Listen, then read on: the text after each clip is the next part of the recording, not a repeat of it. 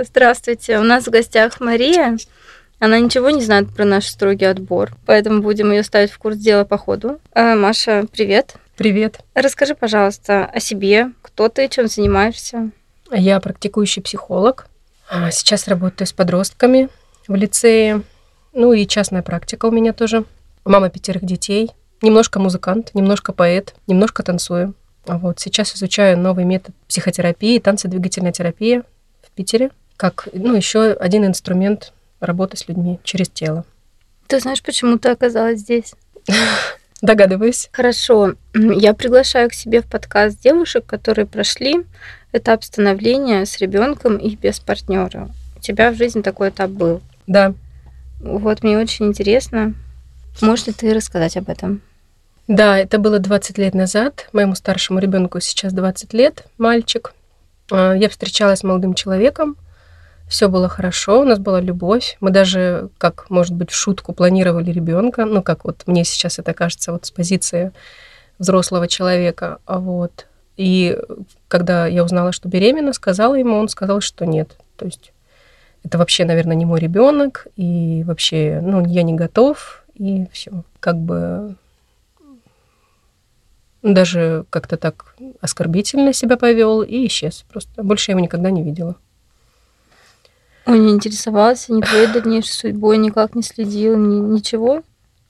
Нет, никогда. Я уже, у меня был большой срок, и я тоже пыталась ему как-то звонить, и однажды я позвонила ему в надежде, ну, что все таки может быть, он одумался там, да, вот, и он дал трубку своим друзьям, которые находились рядом, и они меня начали очень сильно оскорблять. Вот, у меня уже был большой живот, такой месяцев, наверное, семь, и я помню, что я положила трубку, у меня был такой шок, и я шла э, к остановке автобусной просто, ну, как, как во сне, как... Э, ну, это было очень тяжелое такое время для меня, травматичное. Я потом даже вот работала с психологом, разбирала. То есть у меня прям было вот в этом месте, у меня прям была травма очень сильная.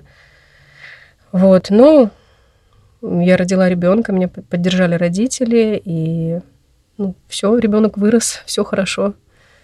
А как ты вообще пришла к идее рожать?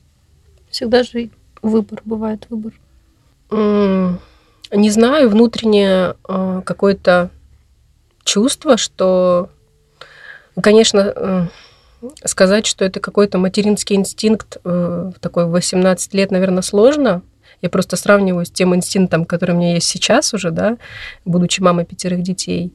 Но, наверное, все равно был какой-то внутренний э, было внутреннее понимание, что это твое, это, ну, если говорить про аборт, да, про убийство, то было, был, был какой-то внутренний вот такой момент, что этого делать ни в коем случае нельзя, и даже, может быть, какой-то голос Бога, что когда-то это, ну, Бог тебе, тебя отблагодарит за это. То есть у меня вот какие-то такие мысли, они у меня с детства всегда были, что плохо, что хорошо. То есть я помню, что один раз хотела съесть клубнику э, с грядки, вот, и был такой соблазн, прямо очень хотелось.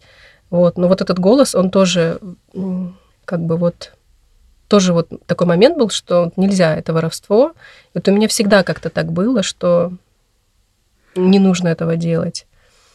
Вот опять же, это был вот, ну, все-таки такой желанный все-таки ребенок, потому что, как я уже сказала, мы как-то вот в шутку так даже говорили, что мы будем молодыми родителями, ну вот в какой-то степени мы хотели этого ребенка. Ты росла в религиозной семье? Да, да. У меня мама была очень религиозная. И, кстати, это тоже очень повлияло на мой выбор, а, потому что мама еще в школе, в которой я училась, она была учителем, и какой-то был урок, я сейчас не помню, но она показывала нам а, фильм, называется он, по-моему, «Не убий», про аборты, про то, как ребенок уже у него бьется сердце там еще в раннем сроке, и это ну, повлияло на всю как бы жизнь. То есть это осталось в сознании с детства. Как интересно повторяется ситуация. Ты сейчас работаешь в школе, где учатся твои дети. Каково тебе вообще быть мамой пятерых детей и постоянно быть с ними рядом? Не скажу, что это просто. Э, я, наверное, скажу что это сложно и интересно. И это всегда э, связано ну, со мной лично, потому что это как вот тренинг, да, 365 дней в году. Ты встречаешься с э, отражением себя, с какими-то сторонами своей личности, да, что, например, что ну, я сейчас просто не умею управлять со, э, со своими эмоциями, не справляюсь. И это не связано с детьми, это просто связано со мной. А они лишь такое некое отражение, как тренажеры для меня. И то, какая я сейчас, это, ну, моя благодарочка это детям. Потому что, ну, я до них была совсем другим человеком. А, понятно, что ты благодарна детям за свой рост и становление, а вот эту благодарность, которую ты ждала во время первой беременности, ну, не ждала ее, понятно, ожидала, думала, что ты будешь вознаграждена. А, ну, я думаю, что я вознаграждена э, своим супругом, потому что э, это тот идеальный человек, который стал и отцом этому ребенку, и безупречным мужем, и в том числе и отцом мне, потому что ну, я шла в эти отношения с, э, из боли, потому что еще были мои отношения с моим отцом, которые, которых, ну, по сути, не было. И у нас не было тактильности, у нас не было, ну, практически не было отношений. То есть отец был как формально, да, но его ну, не было психологически, да, я не чувствовала никогда комфорта или там какую-то защиту, заботу. И а, мужа я себе выбирала из вот как бы таких неосознанно вот таких вот э, соображений. Вот, ну, осознанность нам в помощи, мы со временем стали партнерами, и ту часть детскую как-то я закрыла с его помощью. То есть человек просто такой вот эм, посланный небом, посланный Богом. Вот как раз-таки тем, кто мне тогда и сказал, что э, сохрани это дитя. И... А как вообще вы познакомились? Как началась ваша история? Ну вот с этим, с мужем, с мужем. На работе познакомились. А, э, я работала в Анапе, бухгалтером, и он приехал туда как программист. Вот, мы ну, стали общаться. Он сказал такую фразу, что э, всегда заходит в такие организации и думает, что ему не с кем поговорить. И тут слышит, что кто-то говорит с кем-то. И такой думает, о, кто это? Никогда не забуду эту фразу. А, и, ну, и говорит, поэтому обратил внимание. Он ходил очень ну, высокий, такой 2 метра, ну, ты видела его, да, и он всегда ходит с высокой, с высокой поднятой головой и никогда ни на кого не смотрит. Такое ощущение, что человек вообще никогда ни на кого не смотрит. И он говорит, что я типа опустил голову и, ну, и посмотрел. Вот. Ну а мне просто, когда мы стали общаться, мне просто, ну, я влюбилась в ум человека, в, в разум, в благородство, в какую-то такую, в честность, в человечность. Вот. Это был такой вот выбор все таки наверное, от ума сначала, а чувства пришли потом. А какая ты была на момент знакомства с мужем? Какая я была? Ну, я была молодая очень, э, как и психологически, так и по паспорту. И, ну, совершенно такая не знающая жизни, а, такая вот, кто бы меня спас, кто бы меня взял на себя мои проблемы, кто бы стал отцом моему ребенку и мне. То есть это вот такое вот, э, сказать, ну как в отношениях же, если мы берем вот такие отношения, ну не скажу правильные, да, а какие-то экологичные, да, почему-то слово пришло, то это как бы я даю и получаю, да, то есть это такой вот процесс обмена, то у меня было просто, ну, брать у меня такое было, а, которое благодаря вот его любви, его терпению, оно, он показывал, что такое давать своим примером, и я научилась, он меня научил своей любовью. То есть любовь, она может, она творит чудеса. Ну, на момент знакомства с мужем ты не считала себя никому не нужной матерью-одиночкой с ребенком на руках. Сколько, кстати, было сыну? А, сыну было четыре. И на тот момент я уже работала, обеспечивала нас. А, я была очень сильная, просто открывала любые двери. Я помню, что я устроила его в детский сад, самый лучший в Анапе. Назывался «Центр развития», в который вот даже э, анапские жители не могли попасть. Я не помню как, но у меня было такое чувство, у меня была такая уверенность. И я пришла и говорю, возьмите моего ребенка, мне это необходимо, я вот воспитываю его одна, и вот просто не знаю, что, чем я э, обладала. Я, например, сейчас не могу похвастаться такой вот э, силой духа, да, что она говорит, хорошо, и, а, и, получается, сын попал вот в лучший садик, потому что не было, ну, на, на кого надеяться, да, и у меня все получалось. Я помню, что я, как я нашла работу, просто это было за один день. Просто я приехала из деревни в Анапу, у меня была таксофонная карточка, на которой было 50 рублей. Тогда еще были таксофоны. И, ну, это, это мне мама дала, э, эти 50 рублей. Вот. И я пришла в магазин, туда требовался кассир. Вот, я пришла в магазин, купец он назывался, и говорю, ну, возьмите меня на работу. А они говорят, а вы уже работали? Я говорю, да, хотя я никогда не работала до этого в торговле. Они говорят, а как у вас проходили ревизии?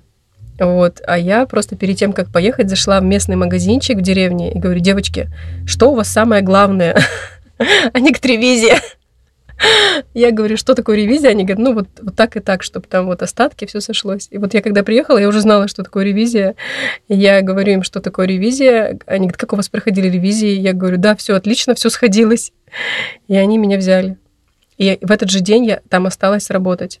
А ночевать было некуда идти. И я просто подошла к какой-то женщине, товароведу, и говорю, помогите мне жильем найти, как тут вообще найти жилье? Она говорит, да у меня сосед сдает. И все, и я после работы пошла и осталась там у этого дедушки, он комнату сдавал, и все. А где был сын? А, а сын был, получается, вот э, до Анапы 40 минут ехать. Сына я оставила с мамой, вот э, три годика ему было. И вот я начала работать и ездить на выходные туда, к нему домой. Получается, вот пять дней в неделю он вот был у мамы там. Это так интересно. Ты ломаешь просто вообще все стереотипы. Это здорово. Сейчас у тебя сын взрослый уже, и у многих страх женщин, которые э, думают уйти из пары своей, что у ребенка не сформируется нужная модель семьи. Ты можешь сейчас как-то прокомментировать, ну, как это отразилось на твоем ребенке? Отразилось ли это? Ну, то, что у него не было Сначала отца или... Да. Но я думаю, что отец вообще это тот, кто любит, кто воспитывает, да, настоящий. И если бы рядом был человек, ну, скажем так, для галочки, да, мы, например, оставляем эту семью, а, но теряем в этой семье себя, то это не есть семья. А дети, они же в поле родителей развиваются. То есть какое поле у родителей, так развивается и ребенок. И если бы мы, например, там ругались, да, и просто жили для галочки, то, ну, это бы ни к чему хорошему не привело. Ну, это, это не семья, это лишь видимость, это просто картинка. Вот. Э, безусловно, мальчики без отцов, они растут менее уверенными. Но вот э, мне повезло, что ну, вот мне попался мужчина, который воспит, воспитывает и воспитывал его как собственного родного. Вот. Просто очень часто, вот я сейчас работаю с людьми, уже с женщинами, да, они уже себя потеряли в этих отношениях, их нету там, но есть просто вот картинка, да, и, а дети же все чувствуют, и получается, что дети, они, они в непонимании растут вообще, что происходит. Они в таком подвешенном состоянии, и они все считывают, и они все чувствуют. И вот. все-таки Вернемся к вопросу. Просто многие думают, вот сейчас я поживу еще два года, там ребенок подрастет, и я тогда уйду. Эти два года затягиваются, затягиваются. И если бы мы могли смотреть, что там будет впереди, вот на примере твоей семьи мы можем это сделать. Ты можешь, кроме уверенности, что-то еще, или еще пока вообще рано судить? Как это отразилось? А, как отразилось? Ну, ты имеешь в виду, какой он сейчас? Ну, во-первых, он ну, благодарен мужчине, отцу, да, вот, э, который его воспитывал. Это благодарность, это понимание того, что ну, жизнь, она разная, да, она разная. И важно, наверное, не с кем, а как, да, чтобы каждый себя ну, сохранил в итоге, да, потому что можно очень многое сделать ради вот такой сохранения, да, такого сохранения, ради картинки, да, но потерять себя, как я вот просто уже об этом говорила, потому что, ну, действительно важно, это действительно а правда. А почему это важно? Что такого важного в тебе, во мне, что нельзя терять? Сохранить себя? Да. Ну, если в отношениях, ну, оба партнера друг друга не устраивают, да, они не готовы к друг другу, возможно, да, но они живут, они мучаются, они живут просто ради того, чтобы сохранить брак. То есть есть некий, нек, некий стереотип такой, да, что семья должна быть обязательно состоять из мамы, папы, да, и детей. Они идут по этому стереотипу, а не потому, что происходит на самом деле. А на самом деле, ну, происходит то, что ну, люди не сходятся друг с другом, да, они там почему-то друг друга не устраивают, почему-то они друг другу не проговаривают, да, какие-то вещи. Это, это большая тема такая, мужско-женские отношения. Ну, нет, тут э, я пытаюсь сделать акцент конкретно на женскую часть, что вот именно для тебя важно не потерять в себе. Давай перефразирую. А, свободу, свободу, свои интересы, да, то есть я это не только мама, да, это не только жена, я ищу личность, у которой есть какие-то интересы, увлечения, да, есть семейная жизнь, есть личная жизнь.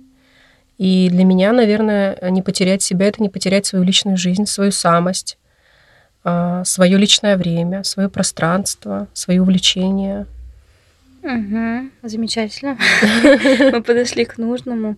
Расскажи, как у тебя хватает сил, энергии на вот, собственно, эту самость, на себя, на свои увлечения, учитывая, что ты мама пятерых детей, которые работают.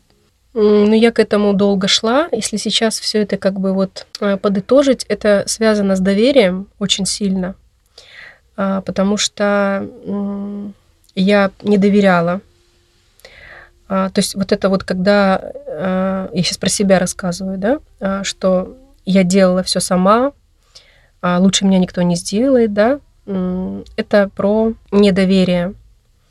Когда я научилась доверять, я стала намного свободнее, намного счастливее, потому что я стала ну, распределять, просить мужа, да, какие-то вещи делать. И да, он сначала косячил, он забывал забрать ребенка, он мог забрать, забыть, забрать ребенка, да, он мог опоздать везде, где только можно, но со временем научился, потому что отношениям папы и детей им тоже нужно дать состояться. И э, я им не давала состояться много лет, вмешиваясь все время в них. И через какие-то свои ошибки он, как он сейчас мне говорит, я стал отцом. Потому что он стал э, жить вот этой жизнью, да, которая состоит, да, из суеты очень часто. Я дала ему возможность попробовать, ошибиться, и было иногда невыносимо смотреть, как там он э, поехал, купил дочке штаны, которые вообще ужасные, которые он купил за 400 рублей и пошел подшивать их за 800 потому что они были просто не по размеру, и они были такого ужасного качества, но я бы такие выкинула. Вот. Но я сейчас смотрю на эти штаны как на некий э, такой результат труда. Это же надо поехать, это надо выбирать, да, то, что он никогда не делал, и какой-то опыт для детей безумный, да, со мной папа ходит и помогает выбирать мне одежду, мне папа время уделяет то, что сейчас очень мало у наших детей, это вот присутствие отца в такой повседневной жизни. Поэтому через доверие э, к себе, к тому, что я имею право на время, на, на личную жизнь, на отдых, приходит и доверие к людям. А почему ты думаешь, так формируется у нас ситуация, что мало времени отцов и детей? Ну, вообще, если взять э, вот систему, которая была раньше, да, отцы были вообще отстранены, ну вот по сути от воспитания. А женщина сидела дома, отцы там, если вообще брать вообще вообще, да, старое время, то это вообще жизнь какая была, да, там дрова заготовить, там э, зайца поймать, э, э, раз, разделать тушку, да, то есть а, отцы, они были такие вот добытчики, вот, со временем развития вообще семейной психологии и вот, вот этой всей темы э, присутствие отца в воспитании стало все больше и больше. А, но сейчас есть такая тенденция, тоже она у нас такая связана с зарабатыванием денег, э, с нашей действительностью, с тем, что с нашей спешкой. И много, много обращаются семей, матерей, и когда я начинаю спрашивать просто простые вопросы, вот по поводу подростков, ну, как вы вообще время проводите? Оказывается, что папа там видит детей там два раза в неделю. Он приходит, когда они уже спят, уходит, когда они еще спят, да. И когда я спрашиваю, ну, ну, а почему так в вашей семье, да, и говорят, ну, надо же там заработать для того, чтобы свозить их туда, сюда, туда, сюда. Вот. Но также есть и много семей, где папы принимают активное участие во всем. Сейчас этого все больше и больше происходит. Я ожидала, что ты скажешь что-то другое. Например, что женщины часто берут на себя дополнительные обязанности сами, не доверяя. Вот это вот. Это тоже есть, да. Женщина сейчас становится очень такой берет на себя авторитарство такое в воспитании, вообще в ведении семейного хозяйства, семьи. А женщина сейчас психологически меняется. Она берет на себя вот такую функцию вот лидера семьи, вот ведущего у корабля. А я хоть и сама очень такая авторитарная и сильная, но я точно знаю, что вот у корабля должен стоять мужчина. А, это не то, что женщина должна лечь на диван, да, и сказать, все, я духовная женщина, я буду поливать цветы и заниматься йогой там по утрам, да, это не про это, это про вот такую иерархию, которая, вот, в общем, если нет иерархии в семье, семья развивается не в ту сторону, не в ту, которая нужна, нужна. Должна быть иерархия, это вообще очень важно для семьи. То есть папа не то чтобы вот он главнее мамы, да, а вот папа это тот вот то мудрое звено, которое вот, скажем так, вот знает лучше как, да, а женщина создает некую атмосферу в семье, которая очень уютная, которая комфортная. Вот как раз-таки вся семья, она развивается в поле женщины. А если женщина берет на себя вот эту властную часть, то ее поле, оно уже не про чувства, не про гармонию, оно про какие-то стратегии, такая больше мужская энергия на целеполагание, на достижение. И в такой семье обычно такая вот суета. Если вот зайти в такую семью, там вот очень так суетно, а, как-то очень, может быть, неспокойно. Ну вот я на себе просто, я про себя сейчас вообще рассказываю, что когда вот было так, во-первых, я очень уставала, и муж тоже очень уставал. Все уставали, потому что я, ну, по сути, э, несла такой посыл в свою семью, что я вот такая сильная, что я вот сейчас все, все решу. И, естественно, когда я давала какие-то обязанности в семье, никто их не выполнял, потому что, ну, мама, ты же и сама молодец, ты же и сама знаешь.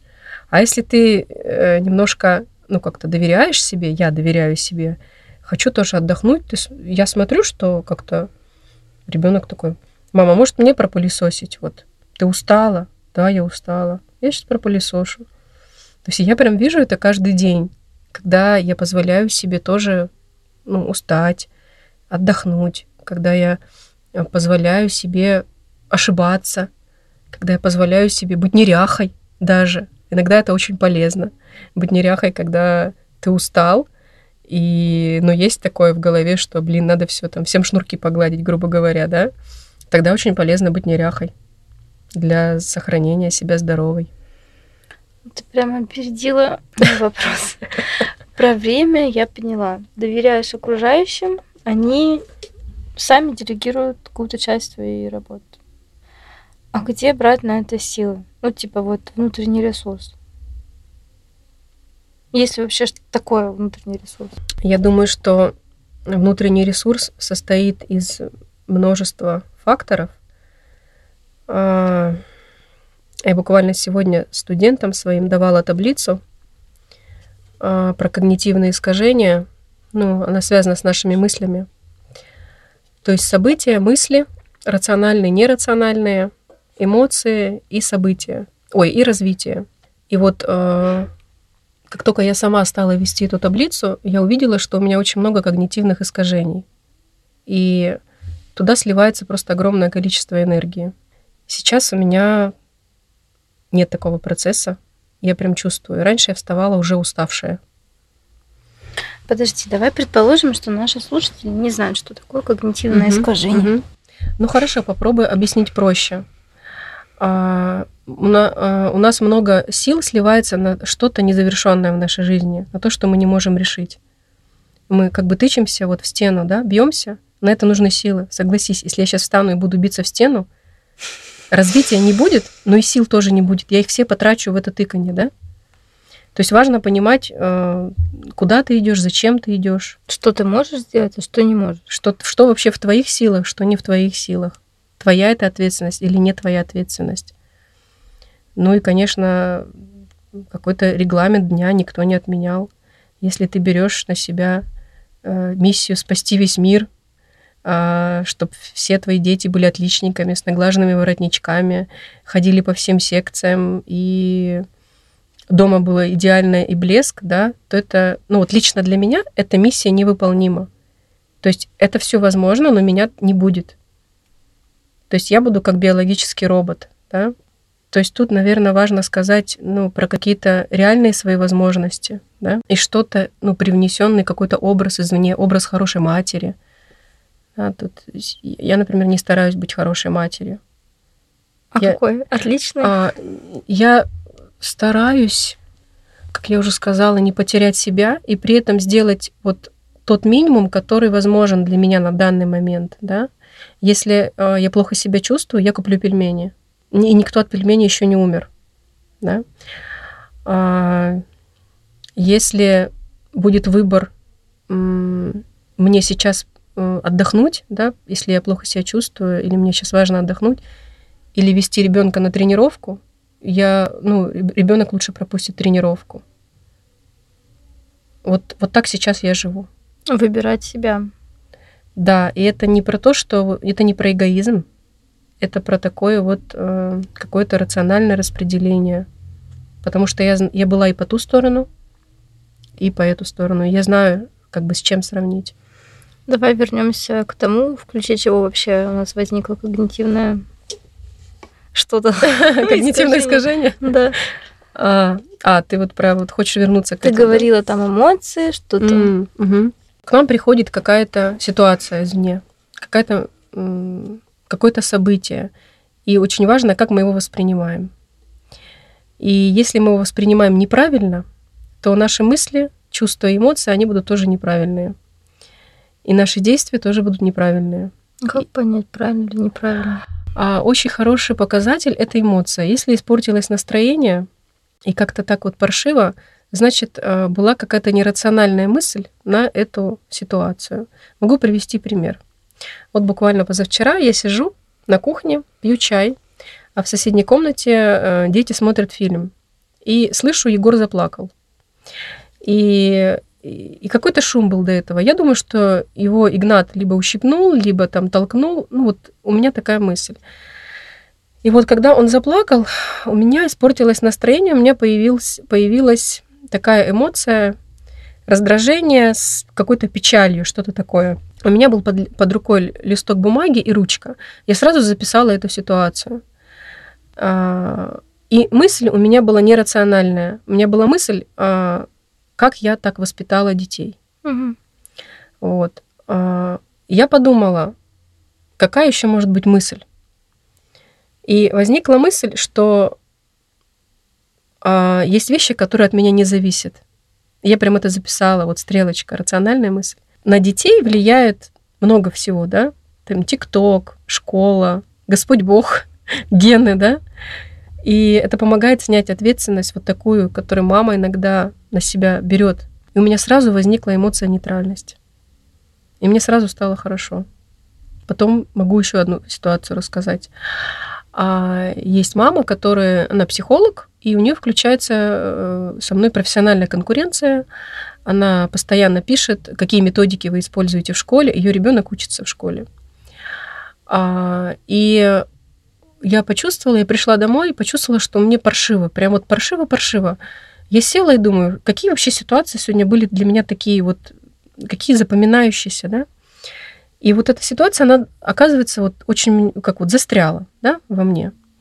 И я написала тоже сначала, значит, вот это родительница, да, события. И мысль у меня была, что я плохой специалист. Вот эти мысли, они приходят неосознанно, и мы их берем как вот за чистую монету, да? Мы думаем, что вот она правильная. И эмоция у меня была печаль, там что-то я уже сейчас не помню. Ну, какая-то очень неприятная, потому что мне так было плохо. И я, я подумала, какая может быть рациональная мысль. И рациональная мысль, что это ее мнение. Она имеет право на свое мнение. И у меня сразу стала нейтральная эмоция, спокойствие. И все, меня эта эмоция отпустила. И вот э, я немножечко э, прокрутив назад, посмотрев на свою жизнь, я подумала, что очень много энергии вот туда сливается на вот, вот это вот перерабатывание, да, вот это вот, вот этих мыслей, вот этих эмоций, потому что так человек устроен, так психика, что пока ты как бы не дойдешь до какого-то завершения, да, пока листья на дереве не опадут, зима не наступит, да, пока снег не сойдет, листья не, не распустятся, да, весной. То есть, и ну, так устроена психика, что все стремится к завершению. И вот пока это не завершится, мы тратим огромное количество сил. То есть это твою рекомендацию, ну не рекомендацию, это твой способ, да? Можно применять во всех сферах жизни. Абсолютно. Это называется когнитивно-поведенческая терапия. Например, наши слушательницы, так. которые находятся в ситуации раздумывания над уходом из отношений, или те, кто уже его осуществил, но пока не понимают, куда дальше, угу. тоже могут его применить. Да. А что бы ты еще? Я знаю, что психологи не советуют. Здесь Маша человек, может быть, ты можешь что-то посоветовать, подсказать, порекомендовать, напутствие какое-то сказать. А, человеку, который сомневается? Ну да, или который женщине, которой некомфортно сейчас э, в том в той ситуации, в которой она оказалась, мужчиной или уже без. Угу. Ну, я могу сказать, что если есть возможность сходить к семейному психологу, это очень помогает. Мы с мужем сами обращались, и казалось, что уже ничего нам не поможет, но один раз, один раз изменил все. Потому что мы видим вот свою ситуацию такой раздутой, такой э, большой, такой громадной для нас. Как только ты начинаешь разбираться, ты видишь, что это вот такая крупиночка, э, и есть еще очень много всего. Можно пойти направо, можно пойти налево, можно посмотреть наверх, да, и везде есть ответы для нас и решения.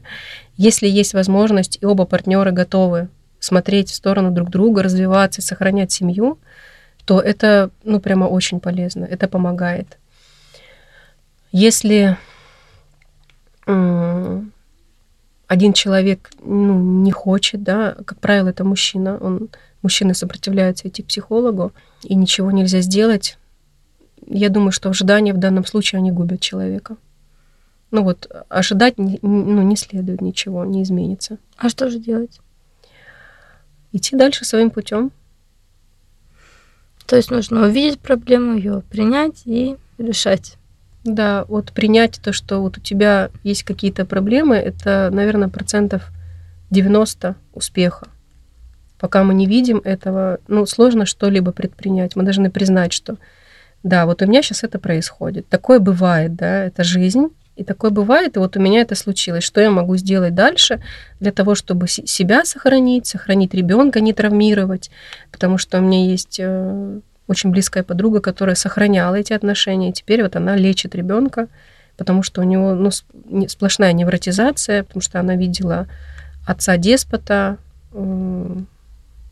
такого вот ну, очень деспотичного человека, который, ну, навредил семье, скажем так, навредил этому ребенку, поэтому в данной, в данной ситуации лучше быть без отца. То есть не каждую ситуацию можно исправить э, психологом ну, совместным?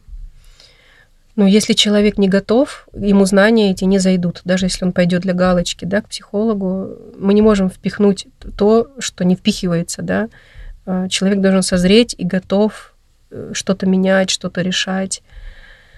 Если человек не готов, ну не вырос просто еще, да, то ну, мы не можем его взять и вытянуть, грубо говоря, да, вырастить. А давай представим, что женщина ну вот она живет в отношениях, и все вроде как бы и нравится, но она себя там уже давно не чувствует и не понимает этого. Так ведь может быть? Конечно. Какие-то есть маркеры, которые в ее поведении, в ее чувствах, в его, может быть, отношении к ней, как можно отследить, что пора бы задуматься, где здесь ты, и если mm. ты здесь? Ну, безусловно, любую ситуацию нужно рассматривать индивидуально, да но мы можем э, посмотреть просто на свое настроение, да?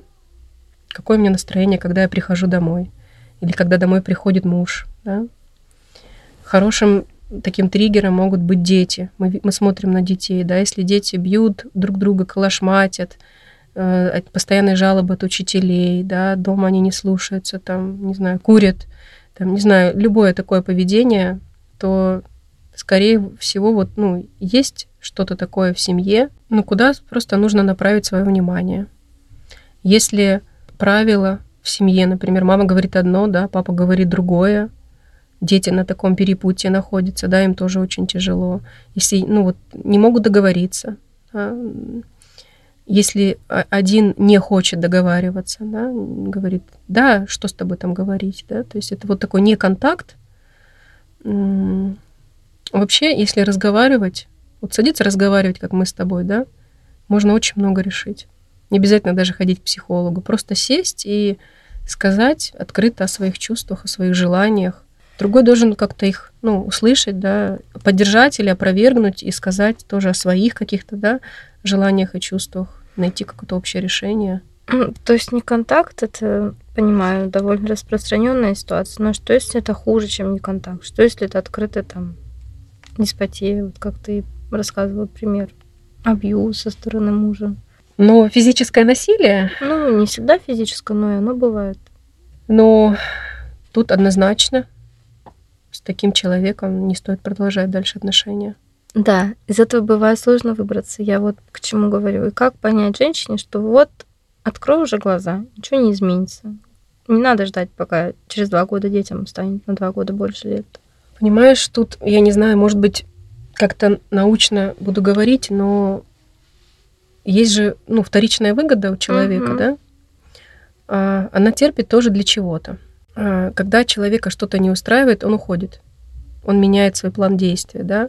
Уходит в нищету, в голод, но он уходит, потому что он для себя важнее, чем ну, какая-то галочка, да, что у него есть семья, и все состоялось в его жизни. То есть тут нужно понимать э, причину э, э, вот, того, что женщина терпит, например. Почему ты себе не важна или что-то такое? Э, да, вторичная выгода. Ну вот, например, если люди, например, болеют, да, и ты как-то хочешь помочь им разобраться в этом, они, скорее всего, не будут в этом разбираться, потому что они таким образом получают любовь близких, внимание, и для них выздороветь это значит потерять все. Потерять смысл жизни — это получать внимание таким образом. И женщина, которая терпит, скорее всего, получает какую-то вторичную выгоду. А, что это может быть? А, возможно, она продолжает некую историю семейных отношений, которых она видела в детстве, да, когда ее родители так поступали. Возможно, так не относился отец она продолжает. То есть для нее это такая вот некая стабильная ситуация, да. А, и сейчас говорю стабильная, как раз-таки в ну, кавычках, да. да? А, и как-то страшно потерять почву под ногами. То есть для нее это почва. Угу. И она не знает другого просто. То есть для нее это вот ну, как некая норма, да, она понимает, что ей больно, что ей некомфортно, что плохо, что надо что-то менять. Все вокруг говорят, все уже, ты что не видишь, да.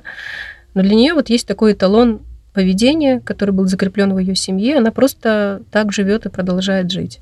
Тут тоже психолог в помощь. Как бы разобраться, да, в себе. Вот мы первый раз упомянули это слово. Страшно. Как ты вообще считаешь, что такое страшно? Ну, насколько это уместно в отношениях? Или в плане личного роста? То есть, чтобы уйти от мужа, нужно стать кем-то. Насколько это страшно или... Ты имеешь в виду стать другим человеком или что? Ты сказала, что это страшно, да? Э, изменить э, стратегию своей жизни. Угу. Вот что это такое страшно? Это как бы ориентир, куда идти, или наоборот нет? Развивает ли страх? Да. Ну, в первую очередь, страх он блокирует. Если говорить, ну вот как про, про базовую эмоцию, как страх, да, то страх наш и помощник в том числе – и страх может указать э, вообще зону развития. И иногда я в своей жизни прямо шла в страх. Например, у меня вот в Питере был страх э, проехать на общественном транспорте. Реально, вот нет страха там того-то, того-то, там каких-то глобальных вещей, да, потому что я не ездила на 15 лет на общественном транспорте. я прямо вот стояла и рассчитывала маршрут. И вот в данном случае для меня страх это была зона развития. Все-таки э, уже в последний день, три, три недели прошло, я ехала в аэропорт на э, трамвае. Это было очень здорово. В данном случае страх был для меня такой зоной роста, развития. Если мы будем говорить про то, что мужчина бьет женщину, и ей страшно, и она будет идти в этот страх, то это, это не та ситуация. Ситуация, мужчина бьет женщину, и ей страшно, ну и уйти ей страшно. Как из страха выбирать? Оставаться в прежнем страхе или идти в новый? Идти в новый, безусловно. Ну вот, то есть должен быть какой-то... Не знаю, как тебя объяснить, что я хочу от тебя услышать. А, может быть, ты спрашиваешь а, про печаль? Печаль это просто такая эмоция, которую люди избегают. Это вот если взять, вот у нас вообще вся жизнь, да, это вот вдох-выдох, вдох-выдох, напряжение, расслабление, напряжение, расслабление. Печаль это базовая эмоция, она находится внизу после радости. И из нее происходит точка развития. И люди часто избегают вот этой вот печали, а это как раз точка, когда человек такой собирается, у него нет вот этой радости, и он такой, как, как бы раз, и опять стремится к радости. Потому что мы не можем оказаться наверху, не оттолкнувшись, без, то есть без опоры, да? А в радости человек не развивается. Вот когда нам радостно, мы же не развиваемся, нам просто уже хорошо. И печаль это базовая э, эмоция человека, чтобы он из нее пошел дальше развиваться – Многие люди, они ее э, боятся, не хотят, они хотят быть все время в радости. То есть ты говоришь, что идти надо не туда, где страшно, а туда, где печально? Да, нужно ну, понимать, что страх вообще зайти в свою квартиру, да, ну, это уже не норма, да, жизни. А печаль это просто вот когда нет такой вот какой-то огромной радости, да, а ты просто сидишь, это такой вот момент размышления, куда тебе дальше идти, а чего ты хочешь. И вот так вот как бы немножечко так вот грустно. Вот. Но это, это нужно как бы, ну, наверное, проживать на себе, отслеживать. Но если мы говорим про отношения, где кто-то кого-то бьет, скорее всего, там э, страх, просто как бы страх вообще высказаться, да, если женщина терпит страх какую-то себя новую, да, увидеть, страх потерять вот, вот этот стереотип, да, что папа есть, а может быть, я не найду, да. Это вот уход такой, опять же, от себя. Потому что ты уже есть, и ты себя здесь теряешь.